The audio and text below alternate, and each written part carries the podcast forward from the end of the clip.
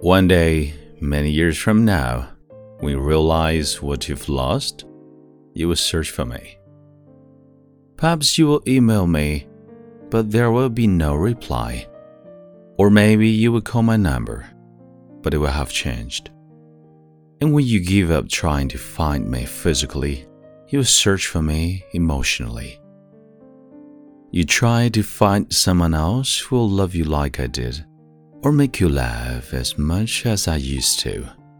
But you will soon realize there's nobody else quite like me.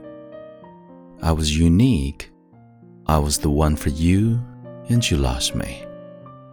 And you would try so desperately to find traces of me in every soul you meet for the rest of your days. But you will never ever find me.